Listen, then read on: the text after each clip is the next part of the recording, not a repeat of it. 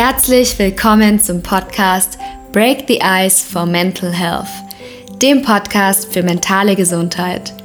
Alexander Jung freut sich sehr auf dich und die Bewegung, die er in Gang setzt, indem er das Thema mentale Gesundheit salonfähig macht, Brücken schlägt und zu mehr Offenheit bewegt. Let's break the ice. Herzlich willkommen zum Podcast mit Daniel Kreuzer über das Leben im Profisport und mentale Gesundheit. Daniel ist eine Eishockey-Legende aus Düsseldorf, Olympiateilnehmer, 201-facher ja, Spieler für die deutsche Eishockey-Nationalmannschaft, hat 1066 DL-Spiele, 797 Scorerpunkte, stolzer, stolzer dreifacher Papa und Ehemann und der heimliche Bürgermeister Düsseldorfs und ein ganz, ganz großartiger Mensch. Daniel, voll schön, dass du heute Gast in meinem Podcast bist und ähm, zu Beginn, wie fühlst du dich heute, wie sitzt du heute hier? Ja, erstmal danke, dass ich hier sein darf. Ähm, äh, ist mir eine Freude und ja, ich sitze heute hier, bin äh, hier in Füssen im Moment beim Trainerlehrgang, weil ich jetzt mich darauf vorbereite, ja, als Trainer einzusteigen bei der DEG, als Co-Trainer, wo ich mich auf die Aufgabe sehr freue. Ja, und freue mich auf die neue Aufgabe. Voll schön. Daniel, man, man hat im, im Intro jetzt äh, gerade eben mitbekommen, dass du ja, ähm, ich glaube mal, Erfolg pur äh, in dir vereinst. Du, du bist Leader, du warst Leader, jetzt auch als, als Assistenztrainer. Ist es, ist es was, das spürst du diesen Erfolg und spürst du das auch, dieser Leader zu sein? Ist es was, was, was sich echt anfühlt für dich? Ja, definitiv. Also ähm, ich habe immer gern Verantwortung übernommen und habe immer gern das Gefühl gehabt, ja, dass, dass äh, Mitspieler auf mich äh, hochschauen und, und ähm, dass ich ein Vorbild sein durfte und äh, gerade was das Kämpferische anging und, und die Einstellung, die man im Profibereich unbedingt braucht. Ähm, aber klar ist es auch äh, keine leichte Aufgabe gewesen. Wir haben ja zusammen in Düsseldorf gespielt und äh, wir sind damals zusammen nach Düsseldorf gewechselt und du bist relativ jung. Ähm, ich glaube, du warst 22 oder in der, in der Zeit, als du, als du dann aus Kassel zurückkamst, direkt Kapitän geworden. Mit, mit sehr jungen Jahren bei, bei einem der renommiertesten Clubs Deutschlands Kapitän geworden. Ähm, bestimmt eine große, große Verantwortung, die da auf dich zukam. Und ähm, jetzt in der, der Rückschau würde mich interessieren, äh, wie wie du mit dieser Verantwortung umgegangen bist. War das was, wo du dir damals auch bewusst warst, dass dass jetzt auf dich eine, eine große Drucksituation auch, auch kommt, weil wir hatten natürlich auch sehr viele Spieler, die weitaus älter waren wie du und trotzdem du der Leader warst. Ähm, ich habe vorhin auch gesagt, der, der Bürgermeister Düsseldorfs, wenn wir durch die Straßen gegangen sind, hat sich irgendwie jeder nach dir umgedreht. Also es, äh, ich habe mir da in der Zeit auch immer gedacht, wow, was muss, was muss Daniel da auf seine Schultern packen? Ähm, und das in, in natürlich sehr jungen Jahren mit 22. Wie ist es jetzt in der Rückschau für dich? Ist es was, was du auch wenn wir jetzt über mentale Gesundheit sprechen, wahrnimmst als, als Druck oder hat sich das damals noch in diesen jungen Jahren als, als, als Glücksgefühl oder als tolle Möglichkeit äh, angefühlt? Ja, wie du sagst, damals war es schon mehr einfach ähm, ja, eine brutale Anerkennung und dieses äh, Glücksgefühl, äh, da schon Leader zu sein. Und ich habe es halt ähm, in meinen jungen Jahren dann natürlich mehr darüber gemacht, über meine Leistung auf dem Eis, äh, als dass ich jetzt vielleicht der gro große Redner war in der Kabine, äh, was dann auch noch ältere Spieler mit übernommen haben, ähm, was sich natürlich im Laufe der Zeit dann auch geändert hat. Ähm, aber die Kehrseite ist natürlich auch klar, ähm, dass man schon auch mehr Druck verspürt. Ne? Wenn man Leistungsträger ist und dann noch Kapitän, ist es eigentlich auch, wenn man gut spielt, ist es normal. Man muss schon sehr gut spielen oder auffallen, dass, dass man auch ein Lob kriegt. Und ähm, ich war halt auch ein Spieler, der natürlich immer mehr wollte, immer mehr Erfolg wollte, was einerseits äh, ein Segen war, das hat mich auch dahin gebracht, wo ich hingekommen bin. Andererseits war es auch, glaube ich, ein Fluch, dass man halt oft vielleicht nicht so auf seinen Körper gehört hat, wie es sein müsste. Woran, woran machst du das fest, dass du, ähm, dass du auf dein, nicht auf deinen Körper gehört hast? Hättest du jetzt in der Rückschau anders trainiert, wenn du, wenn du heute wüsstest, auf deinen Körper zu achten? Oder hättest du, wärst du vielleicht auch offener mit, mit diesen Drucksituationen umgegangen? Ja, sowohl als auch. Also ähm, ich denke, man hätte auf jeden Fall äh, cleverer trainieren können, sage ich mal, dass man halt auch mehr an seinen Schwächen arbeitet und nicht nur stur, äh, ähm, ja, auf Deutsch gesagt, den Arsch aufreißt und, und sondern auch so Sachen, was halt auch mental wichtig ist, dass man halt auch mal Yoga macht, statt äh, unbedingt jetzt irgendwie eine Krafteinheit oder ähm, irgendwie einen Dauerlauf. Ich hätte mir vielleicht auch mehr Pausen gönnen sollen. Ähm, hatten wir eben auch mal kurz drüber gesprochen.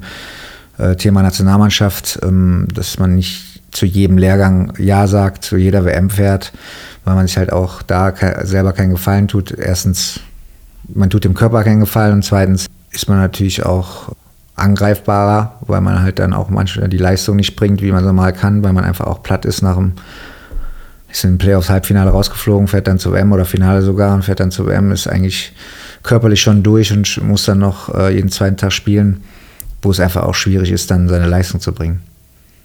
Was du jetzt gerade schilderst, Daniel, sind ja oft ähm, ich muss zur Nationalmannschaft fahren, sonst, äh, sonst passiert das und das. Also es sind ja viele Ängste, die da mitschwingen. Wir hatten es auch im Vorgespräch, dass, dass ähm, man viele äh, Dinge tut, die, die man eigentlich gegen sich tut und, und die sich dann im, Nachsch im Nachgang, so wie wir jetzt gerade zurückschauen, irgendwie negativ auswirken, sowohl auf körperliche als auch auf mentale Gesundheit. Diese Ängste, die du, die du, die du schilderst, damals warst du dir dessen, denke ich, nicht bewusst, sonst, sonst hättest du vielleicht Nein gesagt. Denkst du, dass es. Wie, wie, wie wäre es damals gelaufen, wenn du, wenn, du, wenn du Nein gesagt hättest? Ja, das ist eine gute Frage. Ähm, man hat natürlich die Ängste, wie du sagst, ähm, dass man vielleicht dann der Nationaltrainer nicht mehr einlädt, weil, weil man einmal abgesagt hat dann äh, will man natürlich auch äh, so viele Länderspiele haben wie möglich, will äh, dabei sein, wenn die Nationalmannschaft Erfolg hat. Und deswegen ist das alles so, so ein schmaler Grad. Ne? Und, ähm, aber im Nachhinein muss man einfach sagen, tut man sich eigentlich keinen Gefallen, wenn man, äh, wenn man zu viel will, in, in jeder Hinsicht. Ne? Und, und das habe ich definitiv zu oft gemacht auch mal, wenn es äh, im Verein nicht gelaufen ist, dass ich eher dann zu verbissen wurde und, und zu viel wollte, als dass man dann auch mal einen Gang zurückschaltet. Jetzt hast du ähm, während der Zeit natürlich, du warst auch ein, ein sehr körperlicher Spieler, wenn ich das äh, so sagen darf. Also äh, ich war froh, dass ich in deiner Mannschaft war und, und habe immer zuschauen dürfen, wenn du, wie dich keiner angerührt hat. Und natürlich dadurch, dass du warst äh, mein Kapitän damals und dadurch hat mich auch keiner angerührt. Also es war ein sehr großer Respekt spürbar, äh, auch von den, von den anderen Mannschaften. Und du warst jemand, der, der mit seinem Körper ähm, so, so ein Kraftbündel einfach, einfach ohne mich hart, also Härte war, sowohl in deinem Spiel auch Härte zu dir selber. Jetzt hast du in dieser, durch diese harten Spielweise auch die eine oder andere Verletzung erlebt. Äh, glaubst du, dass wenn du, wenn du so ein bisschen mehr auf deine Energie geachtet hättest, das, was wir gerade gesagt haben, die eine oder andere Verletzung, also dass, dass Verletzungen teilweise ein Ergebnis war aus Überlastung? Ja, ich denke, Ende meiner Karriere auf jeden Fall. Also ich habe ja auch eigentlich nur Ende meiner Karriere die schwereren Verletzungen gehabt. Also Anfang meiner Karriere, was vielleicht auch damit zu tun hat, dass man noch nicht so gelernt hat, sich zu schützen. Das muss man auch erstmal lernen, wenn man im Profibereich reinkommt, hatte ich schwere Verletzungen. Dann hatte ich eigentlich jahrelang nichts Schwerwiegendes, zumindest körperlich. Und, ähm, und das war dann Ende der Karriere wieder so. Und, und ich glaube, dass das schon auch ähm, ja, ein Ergebnis davon ist, wenn man, wenn man äh, überlastet ist, sowohl körperlich als auch vielleicht mental. Und ähm, deswegen muss man versuchen, halt so eine Balance zu finden. Ne? Und das ist halt nicht einfach. Ich finde es, was gerade bei mir hochkommt, ist, ich finde es so großartig, Daniel, dass wir jetzt nach dieser Zeit, 20 Jahre später, also 20 Jahre später, früher irgendwie gemeinsam auf dem Eis waren und, und ähm, Schlachten geschlagen haben und heute über mentale Gesundheit sprechen. Das finde ich echt Hammer, ähm, dass wir jetzt ähm, irgendwie diese Entwicklung machen und, und jetzt eigentlich spüren, was damals schon los war. Und du hast dahingehend auch vor, ja, von, vor ein paar Monaten oder in den letzten ein, zwei Jahren auch ganz mutig ähm, dich dazu bekannt oder auch geäußert, dass du einfach noch während deiner Profikarriere äh, schon mentale äh, Probleme hattest äh, und auch gerade zum Ende deiner, deiner Profizeit äh, mentale Probleme hattest und ähnlich wie bei mir auch ähm, nicht aufgehört hast, weil du nicht mehr wolltest oder, oder weil du nicht mehr durftest, sondern weil du nicht mehr konntest, weil einfach die Überlastung, vor allem auch die mentale Überlastung einfach zu groß war. Vielleicht magst du da, ähm, wie, sich, wie sich dieser Weg, wie das kam, dass du, dass du das gespürt hast. Wir haben ja gerade vorhin drüber geredet, am Anfang deiner Karriere mit 22 hast du es noch nicht gespürt, du hast gemerkt, okay, das ist Druck, aber ich habe es noch nicht richtig gespürt. Wie kam, wie kam das, dass du, dass du auf diesen, dass du es dass du verstanden hast, was so ein bisschen los ist und dass du ähm, gemerkt hast, hey, da mit meiner Psyche passt was nicht. Was waren da so, was waren da so, so Momente, äh, wo das, wo das hochgekommen ist und wie hat sich das dann über die Jahre vielleicht, ist es präsenter geworden, auch gesteigert? Und, und ja, vielleicht magst du da ein bisschen was dazu sagen. Ja, es hat, äh, es hat sich einfach ähm, so abgezeichnet, dass man halt ja nicht mehr mit Freude zum Training gefahren ist, klar, es hat man nicht jeden Tag Lust auf Training, äh, es hat keiner, aber ähm, dass es oft eine Quälerei war schon fast und äh, dass es dann irgendwo auch so war, dass es halt man keine Lust auf die Spiele hatte. Bei mir war es Gott sei Dank so, wenn das Spiel dann angefangen hat, kam die Freude dann wieder. Oder auch teilweise im Training, was mich auch aus dem mentalen Loch wieder rausgeholt hat. Ein erfolgreiches Spiel dann äh, oder, oder die Mannschaft hatte Erfolg zumindest und hat durch positive Energie gekriegt. Also es war halt schon so, dass man ein Fluch und ein Segen war. Aber irgendwann war es dann einfach so, dass, dass es einfach ähm, too much war, dass auch dieser öffentliche Druck und der auch immer mehr wurde ähm, durch die sozialen Medien und sowas, äh, ähm, äh, dass ich das schon extrem gespürt habe. Ich war immer so von außen hin der harte Junge und ähm, harte Spieler, aber war trotzdem auch sehr sensibel oder verletzlich, wenn dann irgendwelche Fans irgendwas kritisiert haben, obwohl die vielleicht keine Ahnung hatten vom Eishockey, aber haben irgendwas gesagt. Es hat mich trotzdem verletzt, obwohl es nicht gestimmt hat. Ne? Aber und das war halt sich halt so aufgebaut und irgendwann ähm, habe ich mir gedacht, jetzt ist der richtige Zeitpunkt aufzuhören, weil ich wollte auch immer, wie du eben schon gesagt hast, selber bestimmen, wann ich aufhöre und nicht äh, der Trainer oder Manager oder ähm, die Fans. es geht nicht mehr, du bist zu schlecht, du bist zu alt, was auch immer. Und in dem Jahr wo, hatte ich nochmal eine schwere Verletzung, bin habe ich nochmal zurückgekämpft. In meinem letzten Jahr, die letzten zwölf Spiele, habe die auch gut gespielt sind fast nochmal in die Playoffs gekommen, ähm, haben meinen Bruder nochmal als Trainer gehabt, der dann auch äh, äh, rausgeworfen wurde. Und da habe ich mir gedacht, ähm, jetzt reicht's. Ähm, und da war ich auch sehr glücklich mit der Entscheidung und habe es auch nie bereut, auch wenn es klar immer noch manchmal juckt. Na klar, klar, ist total verständlich. Und ähm, konntest du in dieser Zeit, wo du gespürt hast, ich halte diesen Druck nicht mehr stand oder der innere Druck wird zu groß, ähm, konntest du mit jemand sprechen? Konntest du dich öffnen in dieser Zeit? Oder das, was du beschrieben hast, diese, diese harte Hülle, die du, die du immer nach außen getragen hast und diese, äh, dieser Gladiator. Ich glaube, das ist so ein Bild, ähm, wenn, man, wenn man Gladiator den Film kennt, dann, ähm, ich glaube, das lässt sich gut mit dir vergleichen. Das übertreibt ähm, man nicht. Bitte? Das übertreibt man nicht. Doch, es war, es war schon so. Ähm, wenn, äh, wenn, wenn, man das, wenn man das vor Augen hat, ähm, war das ein Schutzpanzer, glaubst du? War das ein Schutz, war die, also ich sag mal, diese Maske, war das, war das was, das ja keiner mitbekommt, dass eigentlich drinnen ähm, ein, ein sensibler, verletz, verletz, verletzbarer Mann ist? Ja, klar. Ich meine, ähm, ich erinnere mich auch an die Jahre noch, was auch Ende meiner Karriere war, wo wir dann bei der DEG finanziell so angeschlagen waren, dass wir eigentlich mit Abstand zwei Jahre hintereinander letzter waren, was mich auch total fertig gemacht hat und wo ich halt auch selber gemerkt habe, ich war, glaube ich, in den zwei Jahren, hatte ich, glaube ich, dreimal eine krasse Straf, äh, Strafe und äh, Matchstrafen, was ich meine ganze Karriere nicht hatte, für dumme Fouls.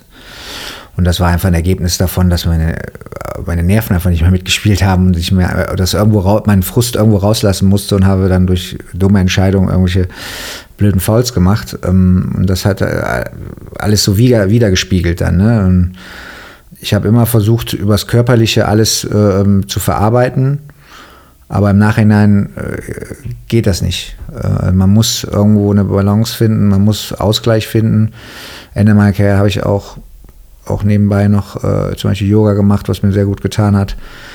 Und, und habe auch äh, mit Therapeuten gearbeitet äh, oder Mentaltrainern, was ich jedem nur empfehlen kann und gerade den jungen Spielern früh genug damit anzufangen.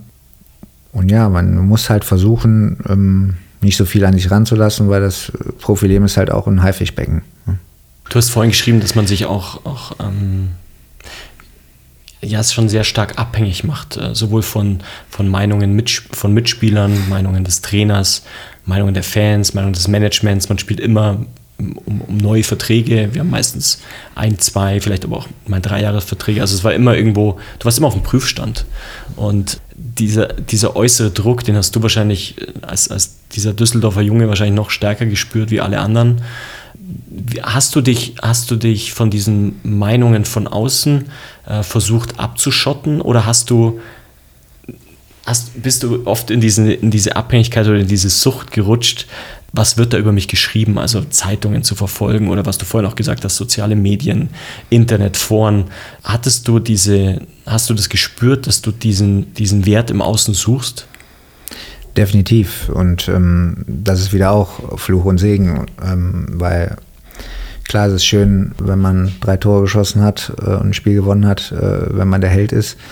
Aber umso schlimmer ist es eigentlich, äh, wenn man, man nicht so gute Phase hatte oder einen krassen Fehler gemacht hat oder was auch immer, wo man dann quasi auseinandergenommen wird. Und das wird man natürlich auch schneller als Führungsspieler oder als Torwart wie bei dir, ähm, als wenn man jetzt irgendwie ein junger Spieler ist oder ein Durchschnittsspieler, der ähm, irgendeine eine Rolle, ein Rollenspieler ist, sage ich jetzt mal. Und das hat schon eine große Rolle gespielt und dann auch diese Sucht, die man hatte, ähm, ja, immer besser zu sein, immer, immer den, das Lob zu kriegen. Ähm, es war eine Genugtuung für mich, wenn ich Lob gekriegt habe. Und andererseits war es natürlich auch der Umkehrschluss, dass es wie so ein Messerstich ins Herz war, wenn man kritisiert wurde. Also ähm, es war wirklich immer so ein schmaler Grat. Und ähm, ich glaube, dass man sich vielleicht besser schützen könnte, wenn man, äh, wir haben eben im Vorgespräch auch darüber gesprochen, ähm, wenn vielleicht die jungen Spieler auch besser vorbereitet werden auf dieses Geschäft und äh, sich vielleicht ein bisschen mehr abschotten und äh, den Weg mit den sozialen Medien nicht so geht, äh, wie es viele heutzutage machen, weil man natürlich dadurch viel verletzlicher ist äh, und was manche aushalten können, aber viele halt, äh, wo man gar nichts von weiß, auch damit sehr viele Probleme haben. Und da appelliere ich halt auch an die Fans und Medien, ähm, auch noch mehr an den Menschen, zu denken und nicht nur an den erfolgreichen Spieler, der da ähm, unten auf dem Eis rumläuft, wo man Geld für zahlt, dass man ihn sehen darf, sondern auch ja, einfach darüber nachzudenken, was das mit einem macht. Ne? Ganz toller Punkt, ja. Es ist, glaube ich, wirklich wichtig, den Mensch zu sehen. Das du echt, finde ich, ja. einen ganz, ganz tollen Satz. Äh, wenn du jetzt, in, du, du, kommst jetzt in die Rolle des Trainers, ähm, auch von, von sehr talentierten jungen Spielern in Düsseldorf. Ähm, ist das genau das, wo du auch, wo du auch so ein bisschen jetzt deine Rolle siehst, diese, diese jungen Spieler aufgrund auch deiner Erfahrung äh, an dieses Profigeschäft heranzuführen, die auszubilden, denen zu helfen, Begleiter zu sein, Coach zu sein, Impulse zu geben. Ähm, ist es genau das, was dich jetzt reizt an dieser Aufgabe? Ja, definitiv. Also ich will halt gerne meine Erfahrung weitergeben und ähm, ich glaube auch, dass meine Stärken sind oder meine Stärke ist auch die Jungs ähm, ja, auf den richtigen Weg zu bringen, was das, die Einstellung angeht, was äh, die Motivation angeht und, und den Jungs halt äh, zu erklären, was das Schöne an, an einem Leistungssport ist und, und Profi zu sein. Aber andererseits vielleicht auch darauf vorzubereiten, dass es auch mal schlechte Zeiten gibt. Ne? Und ähm, da wünsche ich mir einfach, dass, dass ja, die, die ganze Eishockey-Nation, beim Fußball wird es teilweise schon gemacht, da sind natürlich andere finanzielle Möglichkeiten, aber dass man da wirklich aufstrebende junge Spieler noch ähm, besser darauf vorbereitet. Mit diesem, mit diesem Wechsel ins Rampenlicht ist vielleicht auch ein ganz ganz gute Brücke, die wir da schlagen können. Daniel, wie war das, wie war das damals, aus, als du Eishockey aufgehört hast und dann aus diesem Rampenlicht, äh, von, von was du sprichst, was für dich ja auch sehr wichtig war, ähm, raus musstest, raus aus dieser, raus aus diesem, aus diesem Star, Star-Kult ähm, erstmal in ein, ein Nichts, glaube ich, kann man, so kann man es äh, beschreiben, ähm, weil er erstmal irgendwo klar, vielleicht eine neue Aufgabe im Verein auf dich wartet, aber du bist schnell nicht mehr der Kapitän, nicht mehr der Spieler, sondern nur noch äh, ein normaler Teil des Vereins. Wie war das für dich ähm, gefühlsmäßig, diese, aus diesem Rampenlicht rauszukommen? Vielleicht war es ja auch erstmal eine Befreiung ähm, oder, oder bist du, hast du dann ein Loch gespürt und, und wie bist du damit umgegangen? In so ein richtiges Loch gefallen bin ich Gott sei Dank nicht, weil ich immer Aufgaben hatte, äh, sprich im Verein oder habe mir andere Existenten noch ein bisschen aufgebaut. Aber ähm, äh, im ersten Moment oder in den ersten Monaten war es schon so, dass es auch wie eine Befreiung für mich war. Ähm, und deswegen habe ich es auch nie bereut, weil ich schon auch es genossen habe, mal nicht ähm, in der ersten Reihe zu stehen und einfach im Hintergrund zu arbeiten. Ähm, ich war immer noch da, aber ähm, gediegen. Äh, über mich wurde nicht so viel geredet.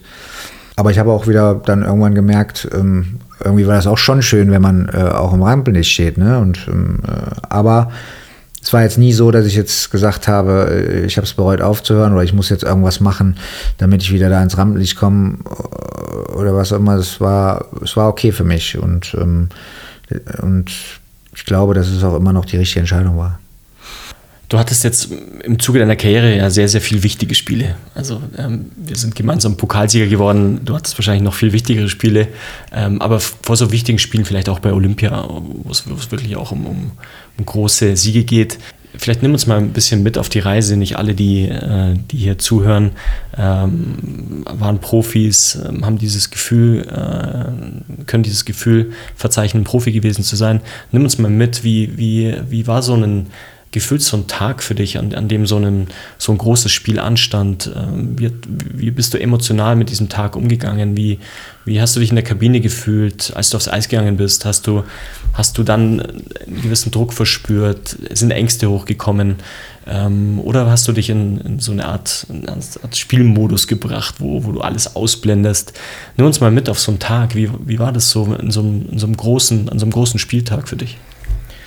Ja, ich habe so Tage geliebt. Also ähm, das, da hatte ich komischerweise nie Ängste. Ähm, ich war immer auch nervös, mal mehr, mal weniger, ähm, was auch dazugehört äh, an so einem Tag.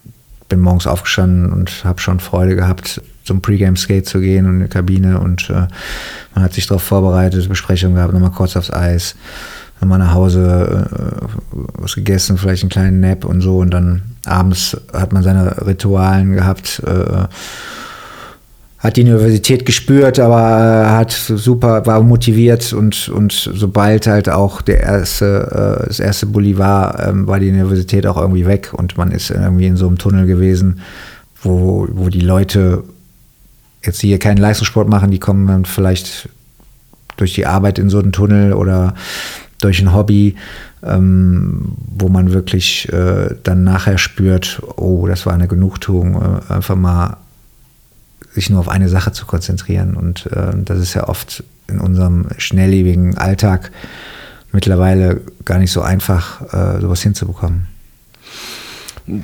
Du hast gesagt, dass du ähm, auch, auch irgendwie reingewachsen bist oder gerade auch solche Momente geliebt hast. Du wurdest ja auch schon relativ früh, Daniel, kann man, kann man dir echt sagen, äh, ans Eishockey herangeführt. Irgendwo war, Eishockey was. Dein Bruder war auch ein sehr, sehr ähm, erfolgreicher Spieler, äh, heute auch erfolgreicher Trainer. Da war euch jetzt wieder, wieder vereint, ähm, jetzt auch Manager und ähm, also Eishockey war in eurer Familie ja äh, ein, großer, äh, ein großer Punkt. Ähm, deine Eltern hatten die, die Stadiongaststätte in, in Düsseldorf, also du, es war, Eishockey war dein, war dein, war dein Tag. Und ähm, jetzt in, in, der, in der Rückschau, Daniel, war das, war das irgendwie, hast du dadurch irgendwie so Eishockey durch die Muttermilch aufge, aufgesogen und, und ähm, hat es dich da aus Leidenschaft zum Eishockey geführt oder war das eher was, was, äh, was du, weil dein großer Bruder es getan hat, äh, weil irgendwie deine Eltern äh, sehr stark auch, auch verbunden waren mit der DEG?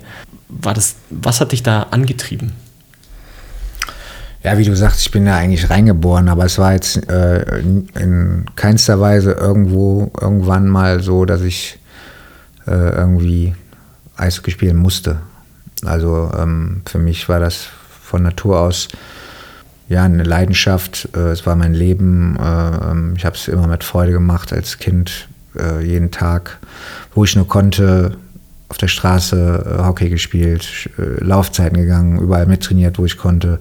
Klar hat man auch Fußball gespielt oder Tennis gespielt, aber ähm, Eishockey war einfach mein Leben und ist immer noch mein Leben irgendwie irgendwo. Ähm, und, und ich glaube, wenn man Profi werden will oder was erreichen will, ähm, muss das auch so sein. Ich glaube, man kann nichts erzwingen.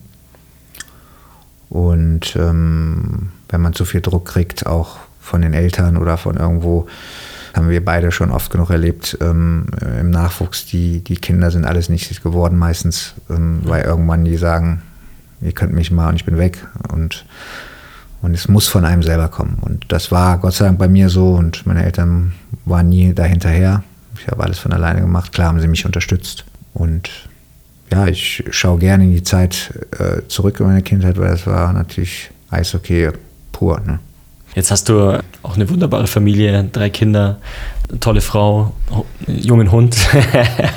und dein, dein Jüngster mit vier Jahren, hast du mir vorhin ein Bild gezeigt, steht jetzt auch auf dem Eis. Wenn, wenn dein, dein Sohn jetzt heranwächst und, und auch äh, wahrscheinlich auch eine, äh, in, in Richtung Profi, Profi bei der DEG strebt, ähm, was, was, was gibst du, gibst du jetzt deinem Sohn auf, auf die Reise jetzt mit und was würdest du ihm, was wäre das, was das Wichtigste, was du ihm jetzt, was du ihm so, so mitgeben möchtest jetzt auf seine Reise? Ja, erstmal, äh, dass er Spaß hat. Also ich werde Teufel tun und äh, meinen Sohn zum Eishockey drängen wenn er dazu Lust hat, kann er das gerne machen. Auch wenn meine Frau äh, manchmal sagt, du, der spielt kein Eishockey. Weil, dann muss ich auch noch um den Angst haben und, und sowas. Ähm, nee, aber ähm, ich gebe ihm einfach nur mit, dass er Spaß haben muss und äh, die Sache mit Leidenschaft tun soll. Und äh, ob es dann irgendwann zum Profi reicht oder nicht, das, das, da müssen viele Faktoren natürlich stimmen. Das wird sich dann irgendwann zeigen. Und äh, wenn er den Weg gehen will, würde ich ihn natürlich unterstützen und äh, meine Erfahrung weitergehen. Und, aber das ist noch ein langer Weg, denke ich.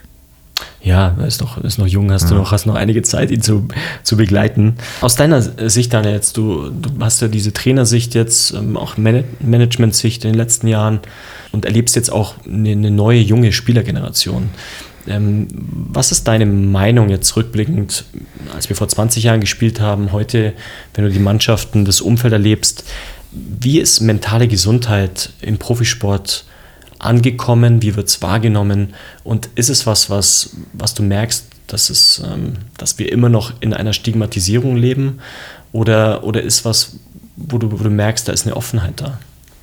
Ja, grundsätzlich hat sich schon viel verändert. Die, die Charakteren sind individueller geworden, vielleicht auch nicht unbedingt leichter, aber äh, auch offener, also äh, im Thema mentale Gesundheit, äh, dass sie, dass die äh, jungen Spieler auch Mentaltrainer mehr wahrnehmen und mehr vielleicht auch ihren eigenen Weg gehen, auch wenn es vielleicht äh, ähm, vom Trainer nicht so gern gesehen wird oder von, von irgendjemand anders, aber auch ihre eigene Meinung haben.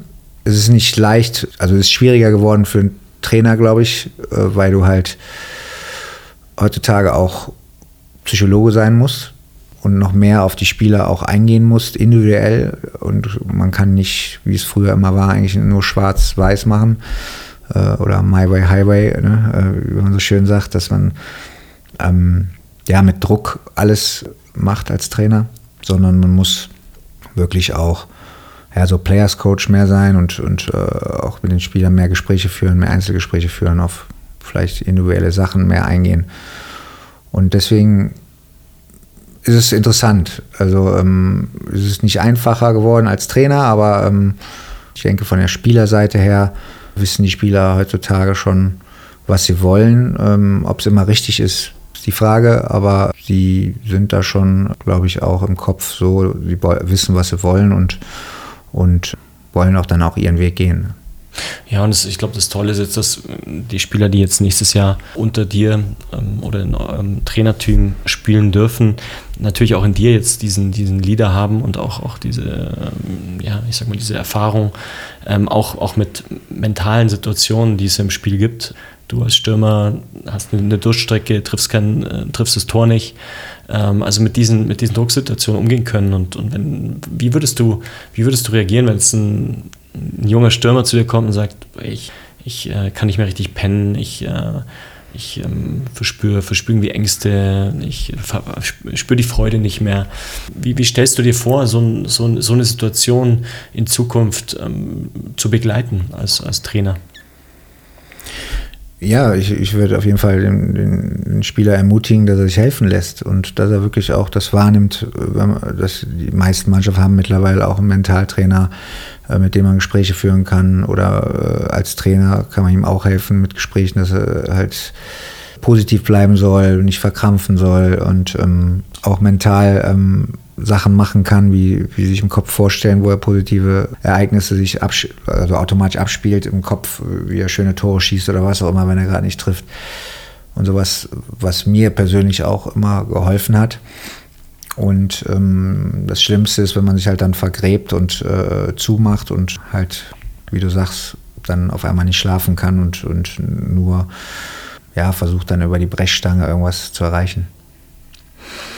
Wenn man jetzt, wir haben jetzt deine Trainertätigkeit beleuchtet, Daniel, und, und ähm, jetzt würde ich auch, du hast nach deiner Karriere auch äh, dich in einen, einen, unternehmerischen neuen Bereich gewagt. Äh, du hast das äh, Unternehmen Kreuzerbecker Sports gegründet. Vielleicht magst du uns kurz auf die Reise mitnehmen. Was, was war da der, der Hintergrund? Ähm, was, was macht ihr als Unternehmen und was ist da so ein bisschen die Vision? Ja, es hat angefangen ähm, äh, im ersten Jahr, wo ich aufgehört habe, kam unser Athletiktrainer ähm, Danny Beckers äh, zur DEG aus Holland, der ursprünglich aus dem Fußball kam, der ein sehr akribischer, toller äh, Athletiktrainer ist, ähm, mit dem ich mich von Anfang an sehr gut verstanden habe und, und wir auch schnell gemerkt haben, dass wir so auf einer Wellenlänge sind und so die gleiche Vision haben. Und dann haben wir uns halt unterhalten und haben halt gemerkt, dass halt dieses professionelle Personal Training in Düsseldorf oder professionelle Athletiktraining so ein bisschen fehlt in privater Atmosphäre und haben uns dann dazu entschieden, äh, ein Unternehmen zu gründen.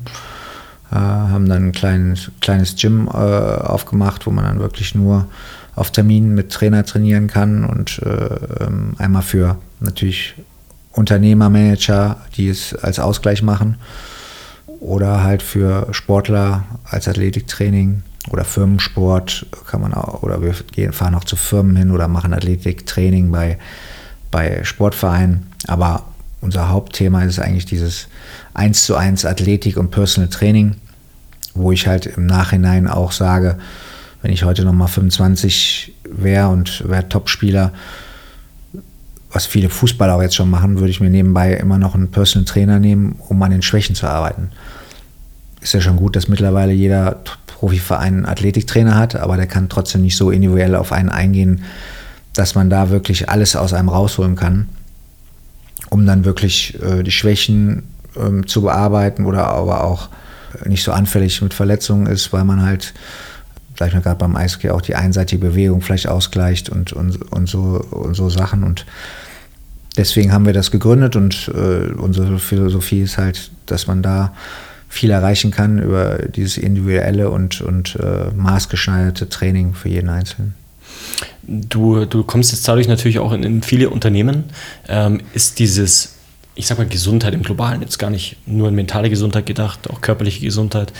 Ähm, ist das was, was, wir haben jetzt natürlich eine spezielle Zeit mit Corona hinter uns, wo viele Firmen mit, mit ihrem Unternehmersein beschäftigt waren und, und diese Offenheit oft nicht da war, aber, aber siehst du eine, da eine Tendenz, dass das Unternehmen sich mehr um die Gesundheit ihrer Mitarbeiter kümmern, wie das auch in der Vergangenheit war? Ja, es ist auf jeden Fall mehr, äh, aber immer noch nicht äh, genug, meiner Meinung nach. Ähm, äh, weil man sieht ja durch Statistik und alles, dass Unternehmen, die das machen, dass wenn sie da investieren, das hinten raus das dreimal auch rausholen, ne? dass man dadurch die Mitarbeiter produktiver sind, gesünder sind, äh, effektiver sind, ja, weniger Krankheitsausfälle etc. pp. Und, ähm, und da muss man halt hinkommen, dass, dass es halt wirklich noch von, von mehr Firmen gemacht wird und äh, zumindest unterstützt wird, äh, weil ähm, ich glaube, dass das Work-Life-Balance äh, schon sehr, sehr wichtig ist, gerade in der heutigen Zeit, wo es halt ja so viel also eigentlich 24 Hours äh, irgendwie erreichbar ist und etc., dass man auch Entspannung während der Arbeits- oder nach der Arbeitszeit und diesen Ausgleich auch hinbekommt. In euren Angeboten, Daniel, ist da natürlich dieses 1 zu 1 Training, beinhaltet es auch ähm, Facetten aus, aus mentaler Gesundheit? Also das, du hast mir gesagt, ihr bietet auch Yoga an zum Beispiel als, als ähm, Teamsport jetzt für die Unternehmen oder sind da noch, sind da noch andere Ideen, auch die mentale Gesundheit über euer, über euer Konzept äh, zu entwickeln in Unternehmen? Ja, wir haben auch ähm, den Mentaltrainer an Bord, äh, den Axel Zähle, der auch äh, bei Fortuna Düsseldorf und bei der DG ist, den wir natürlich auch unseren Kunden anbieten für ähm, Coachingstunden, ähm, um, um, da die, äh, die, die, Manager oder Sportler zu begleiten.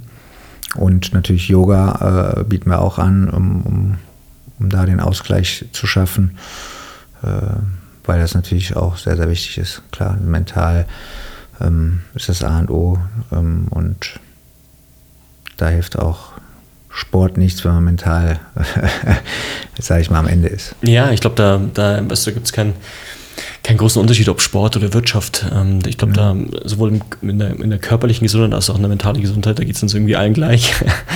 äh, egal, ob du jetzt auf dem Eis stehst oder am, am Schreibtisch sitzt, irgendwie geht es am Schluss um, geht's um Gesundheit.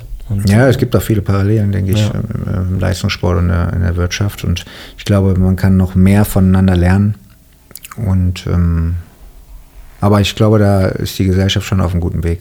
Ja, glaube ich auch. Also es entsteht gerade ein Drive in, in, die Richtung und ich glaube, mit eurem Angebot, was sich total toll anhört, seid ihr auch äh, auf dem Weg, da auch, auch eine Bewegung zu schaffen und die Unternehmen ins Bewegen zu kriegen. Daniel, wie, wie gehst du ähm, mit deiner mentalen Gesundheit heute um, nachdem was du jetzt auch die letzten Jahre ähm, erlebt hast? Ähm, natürlich, ich glaube, der Stellenwert, den du, den du heute mentaler Gesundheit beimisst, äh, ist natürlich ein anderer wie vor 20 Jahren, wie vor 10 Jahren, wie vor 5 Jahren. Vielleicht nimmst du uns mal ein bisschen mit auf deine, auf deine Entwicklungsreise in, dem, in diesem Bereich. Entwicklungsreise ist halt, ähm, man muss auch dazu sagen, dass es auch ein harter Weg ist. Ne? Und ähm, es ist auch Training, dem, äh, was man kontinuierlich machen muss. Und ähm, ich versuche natürlich schon, mir meine Auszeiten äh, irgendwie zu schaffen, dass mein Körper nicht überlastet ist. Äh, vielleicht jetzt nicht so, wie es damals war mit dem Körperlichen, aber jetzt in anderer Weise ähm, mit, mit Arbeit, Selbstständigkeit äh, etc., Familie. Äh, man muss schon gucken, dass man auf sich selber auch ein bisschen achtet und äh, auch irgendwo seine Auszeiten findet.